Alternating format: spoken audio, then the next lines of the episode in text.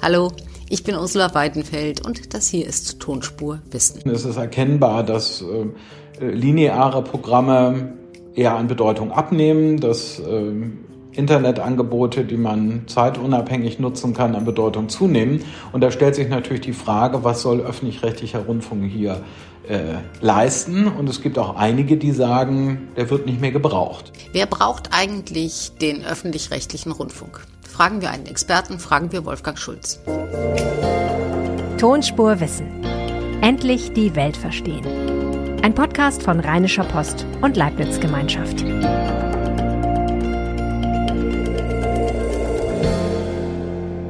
Herzlich willkommen zu Tonspur Wissen. Endlich verstehen, wie das Neue in die Welt kommt. Darum geht es hier. Tonspur Wissen finden Sie in jeder Podcast-App und bei Spotify. Folgen Sie dem Podcast, um keine Folge zu verpassen. Geben Sie uns fünf Sterne, wenn Sie uns weiterempfehlen wollen. Dankeschön. Heute geht es um den öffentlich-rechtlichen Rundfunk. Dessen Einschaltquoten sinken, die Kosten steigen, Reformen sind überfällig. Über das Was, Wann und Wie von Veränderungen gibt es Streit zwischen den Intendanten, den Ministerpräsidentinnen und den Nutzern. Warum 18,36 Euro im Monat für etwas bezahlen, das man vielleicht gar nicht braucht? Welche Funktion hat der öffentlich-rechtliche Rundfunk in der Demokratie? Braucht er Intendanten mit Massagesitzen in seinen Autos? Ist es richtig, dass die öffentlich-rechtlichen mit privaten Medienunternehmen um die teuersten Hollywood-Filme, die aufwendigsten Sportturniere konkurrieren? Darüber spreche ich jetzt mit Wolfgang Schulz. Er ist Direktor des Leibniz-Instituts für Medienforschung, Hans-Bredow-Institut in Hamburg und außerdem ist er Professor für Medienrecht und öffentliches Recht an der Universität Hamburg. Hallo, Herr Schulz. Hallo, ich grüße Sie. Herr Schulz, alle reden über öffentlich-rechtlichen Rundfunk. Das tun wir in Deutschland sehr intensiv im Moment nach den Vorschlägen des ARD-Intendanten Tom Buru. Es tun aber auch alle anderen oder viele andere Länder. In Frankreich gibt es eine Diskussion, in Großbritannien, in den USA.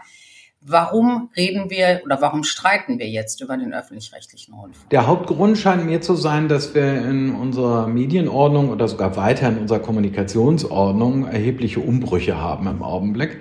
Ähm, die mit veränderten Nutzungsgewohnheiten etwa zusammenhängen. Und da muss man sich natürlich die Frage stellen, welche Rolle eigentlich öffentlich-rechtlicher Rundfunk in den jeweiligen Ländern für die Kommunikation hat. Soll er das heißt, die Leute gucken immer weniger und hören immer weniger. Das würde ich gar nicht Rundfunk. sagen. Der öffentlich-rechtliche Rundfunk ist in Deutschland beispielsweise durchaus beliebt. In Krisenzeiten kann man erkennen, also während der Corona- ähm, Zeit etwa, dass äh, öffentlich-rechtlicher Rundfunk an Beliebtheit in den Programmen sogar noch zunimmt, deutlich, ähm, weil Bürgerinnen und Bürger da äh, durchaus Vertrauen daran haben in diese Informationsquellen. Ähm, aber es gibt eben noch viele andere Möglichkeiten. Es ist erkennbar, dass äh, lineare Programme eher an Bedeutung abnehmen, dass ähm, Internetangebote, die man zeitunabhängig nutzen kann, an Bedeutung zunehmen.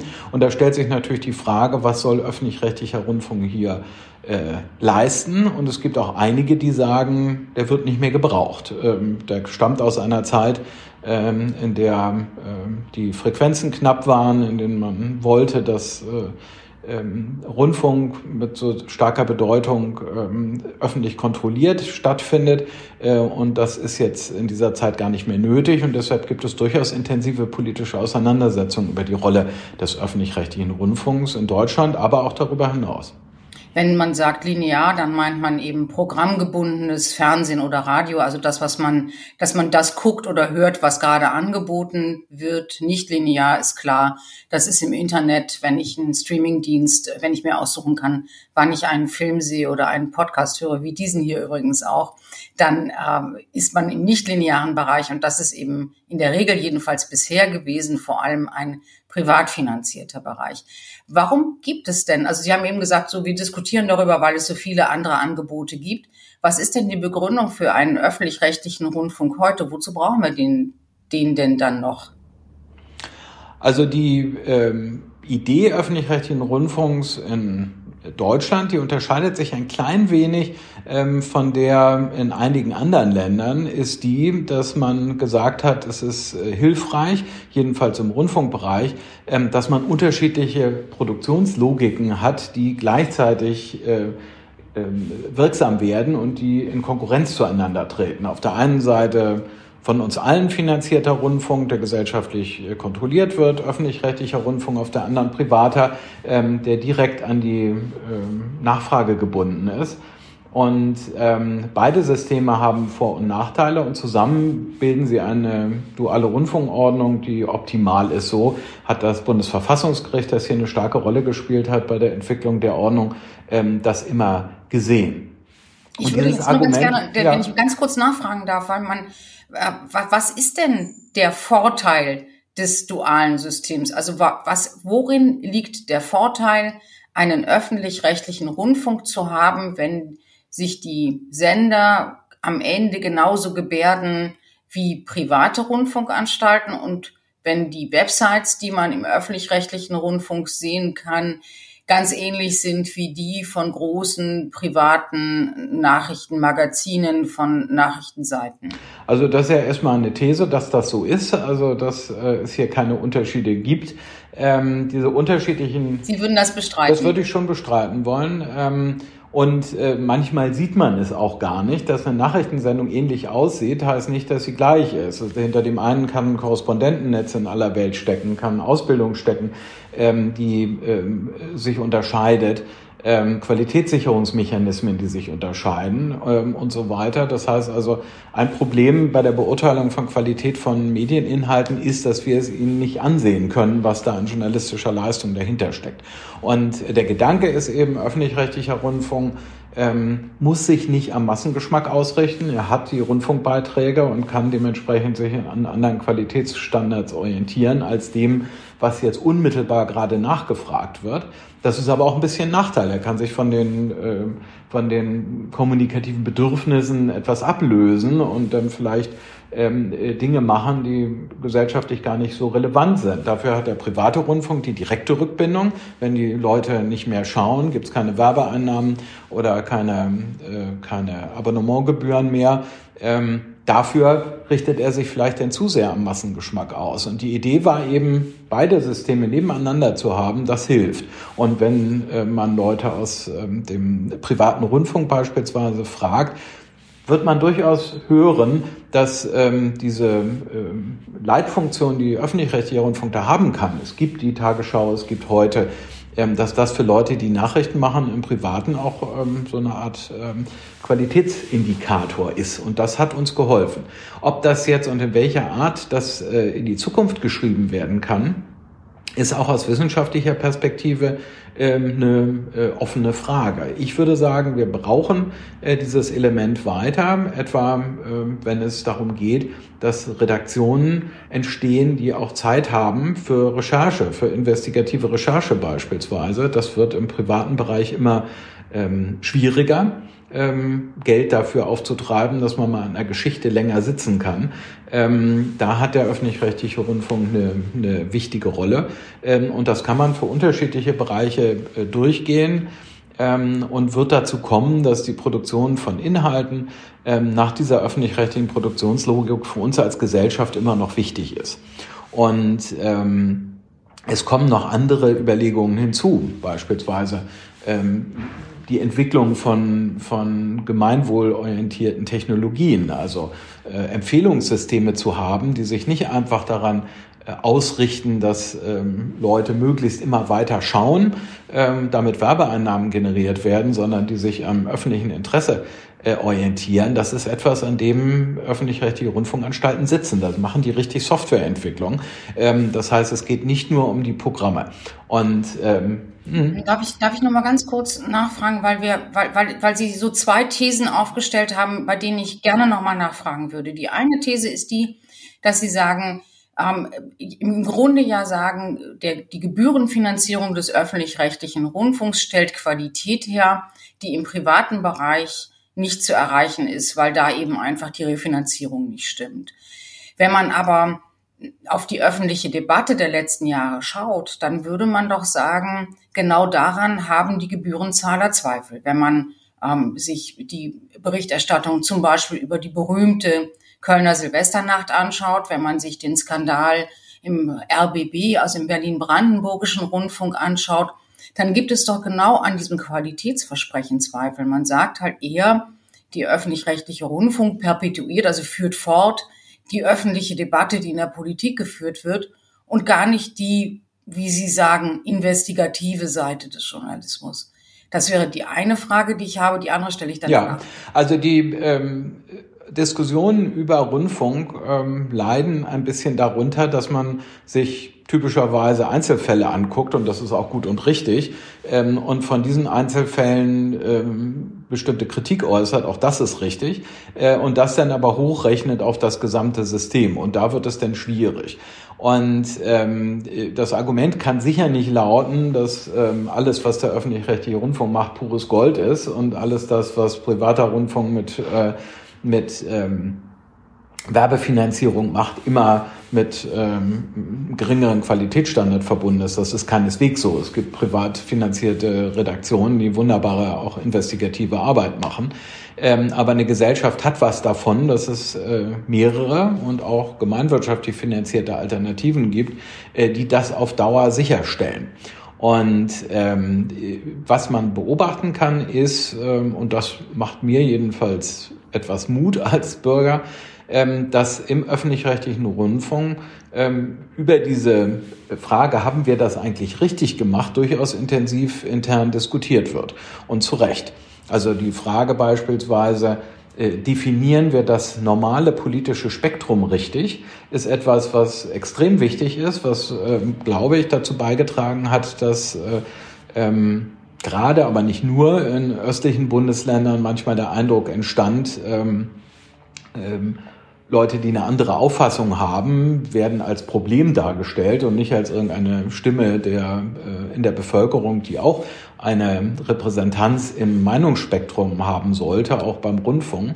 Ähm, und ähm, darüber wird im öffentlich-rechtlichen Rundfunk stark diskutiert, über diese Fragen. Und man versucht da, ähm, ähm, diese Sachen zu rejustieren. Und dass ein System eine solche Lernfähigkeit hat, das ist wichtig.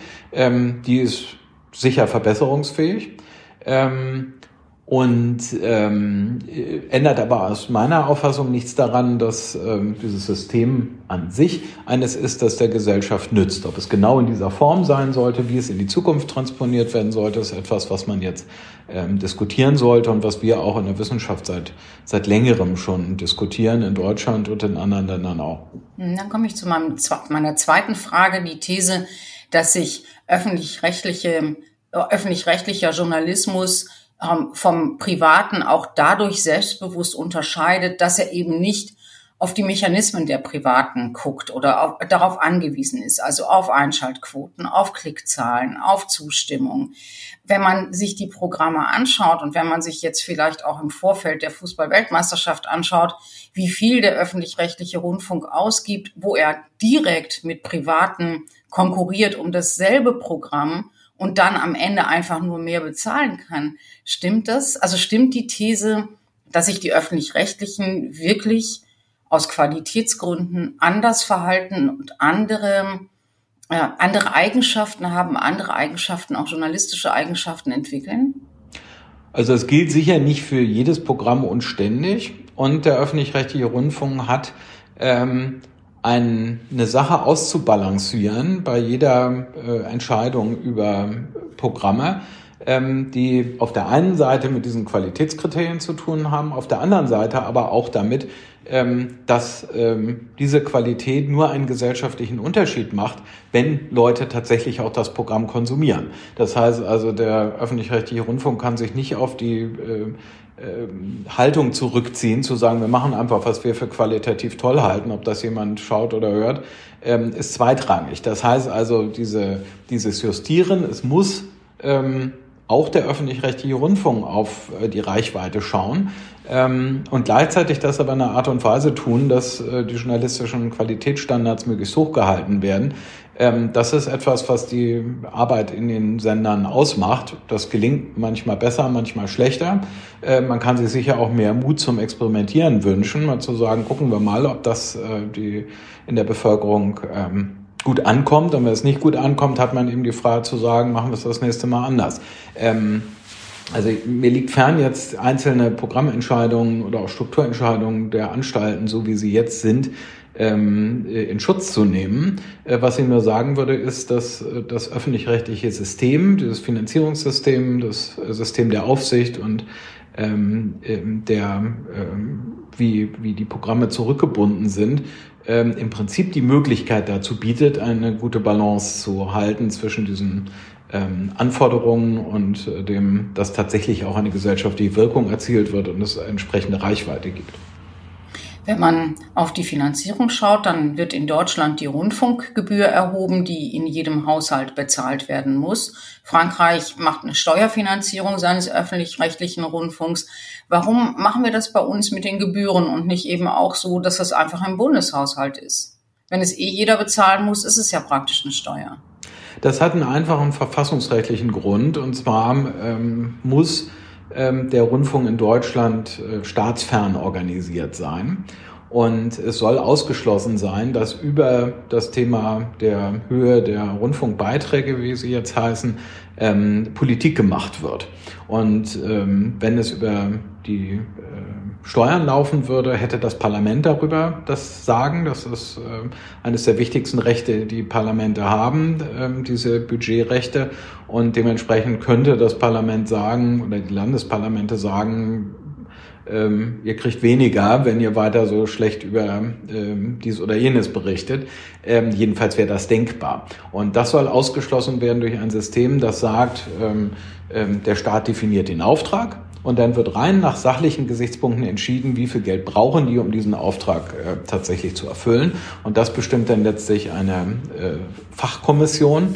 Ähm, und davon darf aus politischen Gründen äh, grundsätzlich nicht abgewichen werden. Das hat in Deutschland den, ist es, ist es noch ein Reflex auf die Zeit des Nationalsozialismus, in dem es, in der es ja einen Staatsfunk gab und man hat ja auch in der DDR einen Staatsfunk gehabt und in beiden Fällen mit unterschiedlichen Qualitäten gesehen, wozu es eben führt, auch journalistisch führt, wenn eben der Staat äh, den Rundfunk gleichzeitig finanziert, kontrolliert und eben auch die Inhalte bestimmt.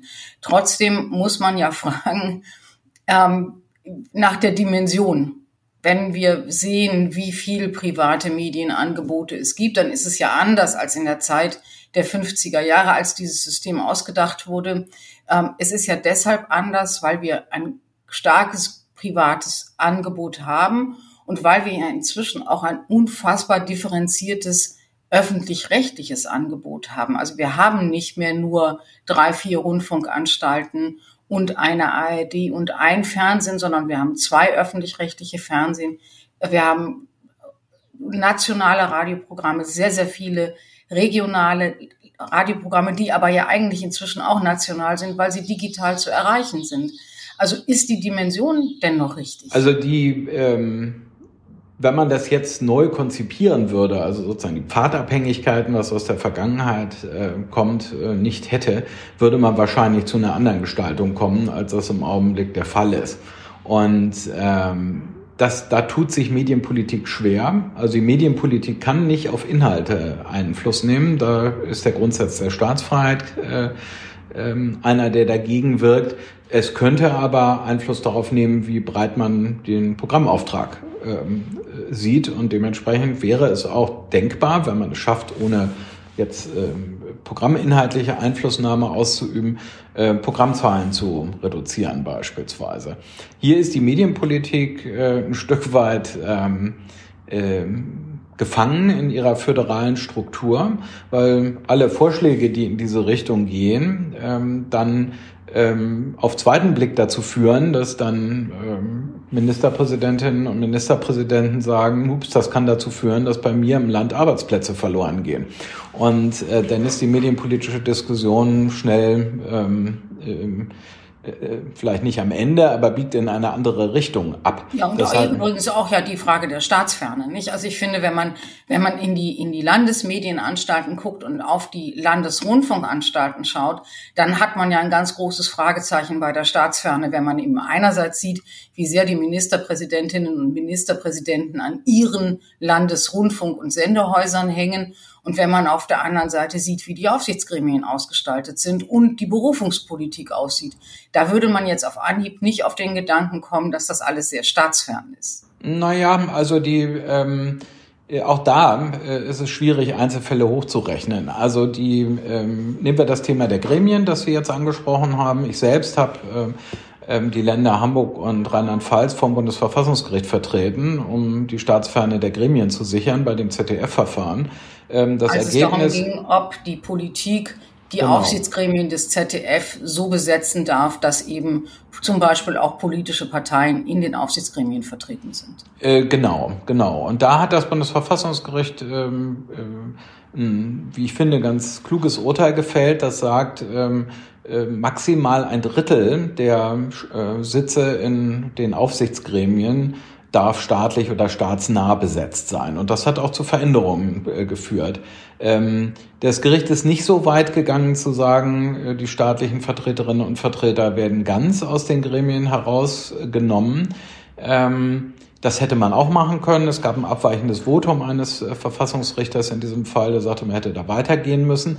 Ähm, aber es spricht schon auch teilweise was dafür, eine gewisse äh, staatliche Perspektive auch in diesen Gremien zu haben, solange sie das nicht dominieren. Das heißt also, dieser äh, Vorwurf, das ist ja alles staatlich, ähm, das kann im Einzelfall sein, dass die Vertreter da so ähm, kommunikativ mächtig sind, dass sie das äh, dominieren. Aber immerhin ist diese Drittelquote jetzt tatsächlich durchgesetzt in den unterschiedlichen Anstalten. Und äh, äh, wir müssen auch aufpassen, dass wir hier nicht Vorurteile perpetuieren. Ähm, ähm, so nach dem Motto, die Gremien äh, haben ja eh keine Funktion oder sind alle ähm, ähm, staatlich ähm, durchsetzt.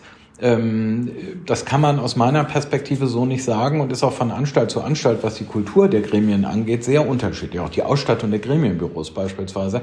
Ähm, das wird jetzt sehr detailorientiert, aber das ist wichtig. Ähm, wenn Gremien Aufsicht ausüben sollen effektiv, dann müssen sie, äh, wenn es Laiengremien sind, die dann nur ein paar Mal im Jahr zusammenkommen, müssen sie eine Ausstattung haben von einem Gremienbüro, sodass sie der Intendantin oder dem Intendanten hier äh, auf Augenhöhe sozusagen begegnen können und sagen. Also es muss ein paar Profis geben, die genau. die Unterlagen vorbereiten, die die genau. Spesenabrechnungen der Intendantin mal anschauen, die die Verträge angucken und die sich nicht darauf verlassen, dass das schon stimmen wird. Was völlig, völlig richtig. Wobei, gut, dass Sie sagen, auch da nochmal der Hinweis, die Aufsicht über den öffentlich-rechtlichen Rundfunk ist arbeitsteilig. Das heißt, es ist nicht Aufgabe ähm, der Rundfunkräte zu sagen, ob die Spesen der Intendantin jetzt richtig sind oder falsch. Dazu gibt es Wirtschaftsprüfer. Ähm, oder sollte es Wirtschaftsprüfer geben. Auch da will ich nicht sagen, dass das nicht ähm, äh, verbesserungsfähig ist. Im Gegenteil, ich glaube, die Skandale der Vergangenheit haben gezeigt, es muss einen 360-Grad-Blick nochmal darauf geben. Sind wirklich alle Dinge ähm, ähm, richtig geregelt und gibt es zu jeder Regel auch eine Aufsichtsinstanz, die überprüft, ob das funktioniert. Und ähm, das äh, scheint mir ganz wichtig zu sein, auch im Vertrauen ähm, beim Öffentlich äh, dem öffentlich-rechtlichen Rundfunk gegenüber äh, zu sichern, denn da ist sicherlich viel äh, in die Binsen gegangen durch die Skandale der letzten Monate. Jetzt haben wir darüber gesprochen, ähm, dass man heute, wenn man heute einen öffentlich-rechtlichen Rundfunk neu erfinden würde, wahrscheinlich schon noch mal wieder einen etablieren würde und eben sagen würde, öffentlich-rechtlicher Rundfunk hat eine Funktion, was äh, die Kontroll Qualitätskontrolle angeht, was investigatives, also Aufdecken von Skandalen, äh, diesen, diese Art von Journalismus angeht, was möglicherweise auch Innovationen, journalistische Innovationen betrifft. Aber wahrscheinlich würde man ihn nicht mehr in der Dimension neu erfinden. Da gibt es im Augenblick sehr viel Streit unter den Sendern der ARD, also den Landessendern Tom Buro, der Vorsitzende der ARD, hat in seinem vorletzten Amtsjahr jetzt einen revolutionären Vortrag gehalten und hat gesagt, all das, was wir hier haben, gehört auf den Prüfstand. Wir brauchen keine 70 ähm, Rundfunkorchester und Musikkörper. Wir brauchen nicht in jedem Land ein eigenes Inforadio, ein eigenes Kultur- oder, oder, oder äh, Klassikradio. Das ist alles zu viel und alles gehört auf den Prüfstand. Erstens fragt man sich ja dann immer, warum erst jetzt? Also wenn jemand in diesem System sozialisiert ist, zwei Jahre vor der Rente zu sagen, das war's jetzt, das war jetzt alles nicht so toll, das ist einfach, das ist Gratismut. Aber zweitens fragt man sich ja wirklich, wenn selbst intern schon die Frage gestellt wird, ist das, was wir für 20 Euro pro Haushalt pro Monat produzieren, nicht vielleicht zu viel von allem, dann sollten wir die Diskussion doch jetzt auch führen und auch mit einem, mit einem belastbaren Ergebnis am Ende führen. Ja, das würde ich auch so sehen. Ich habe diese Rede auch mit ambivalenten Gefühlen gelesen. Ähm, mich hat sie ein bisschen erinnert an eine Rede von Heiko Maas, als er noch Außenminister war, wo er eine aktivere Außenpolitik ähm, Deutschlands forderte. Und ich mir auch sagte, hm, wer könnte das jetzt eigentlich umsetzen? Vielleicht der Außenminister, der das jetzt gerade gefordert hat.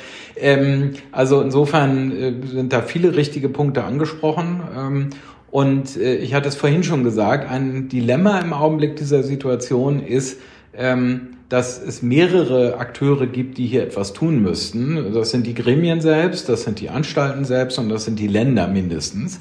Ähm, und ähm, äh, im Augenblick man, glaube ich, händeringend danach sucht, in welcher Form, auf welcher Plattform macht man das eigentlich.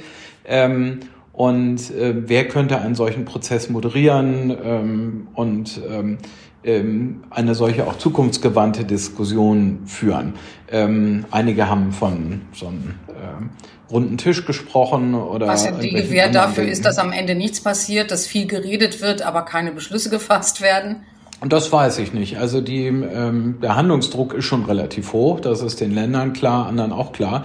In diesem Fall halte ich so eine Form eigentlich wirklich für sinnvoll, weil es eben nicht einer alleine machen kann und ähm, eben unterschiedliche äh, Institutionen in ihrem jeweiligen Aufgabenbereich äh, äh, hier tätig werden müssen. Und glaube ich auch die äh, von Ihnen am Anfang völlig zurechtgestellte Grundfrage nochmal im Raum steht.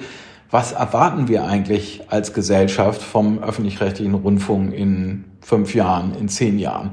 Was erwarten die Einzelnen für ihr Informationsbedürfnis? Was erwartet die Gesellschaft?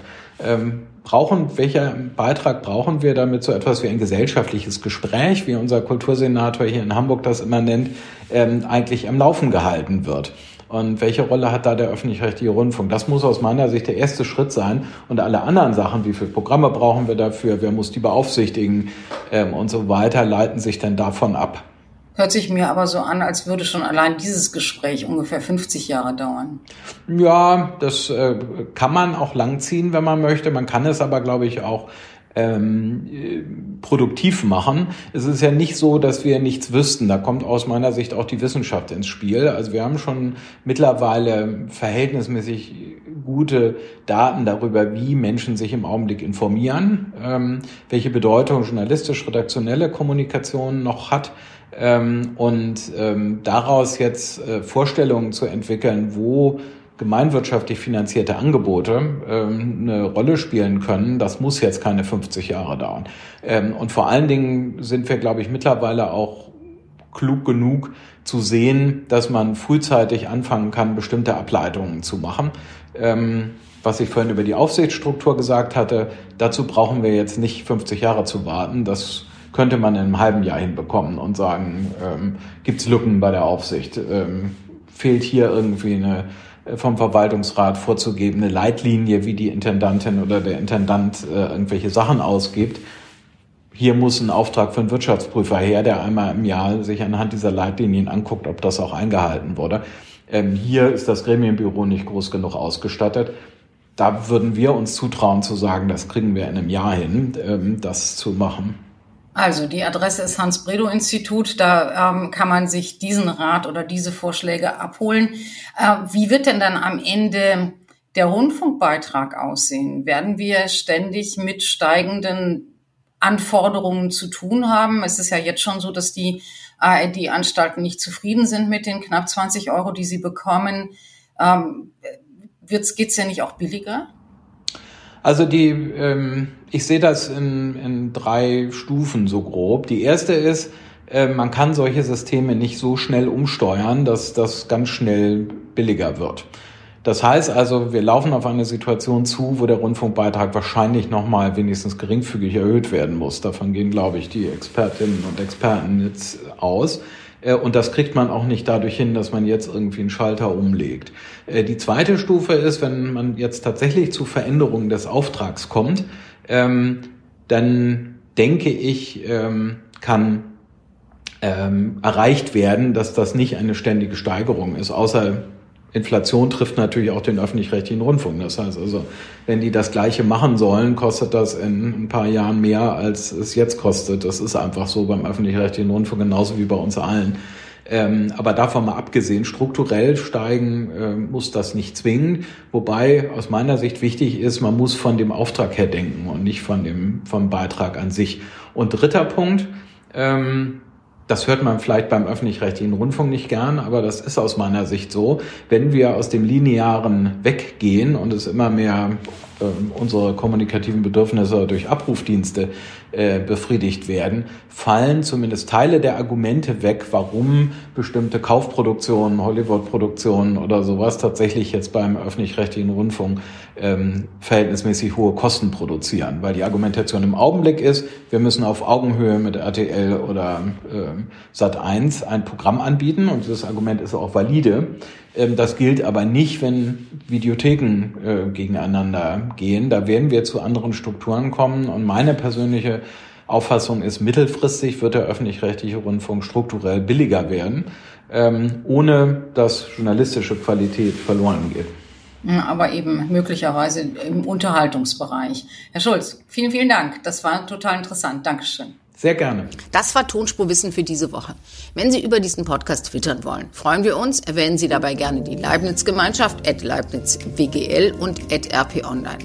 Wolfgang Schulz twittert als @wwschulz und mein Name ist Ursula Weidenfeld. Mich finden Sie auf Twitter als das tut man nicht. Dankeschön fürs Zuhören und bis zur nächsten Woche.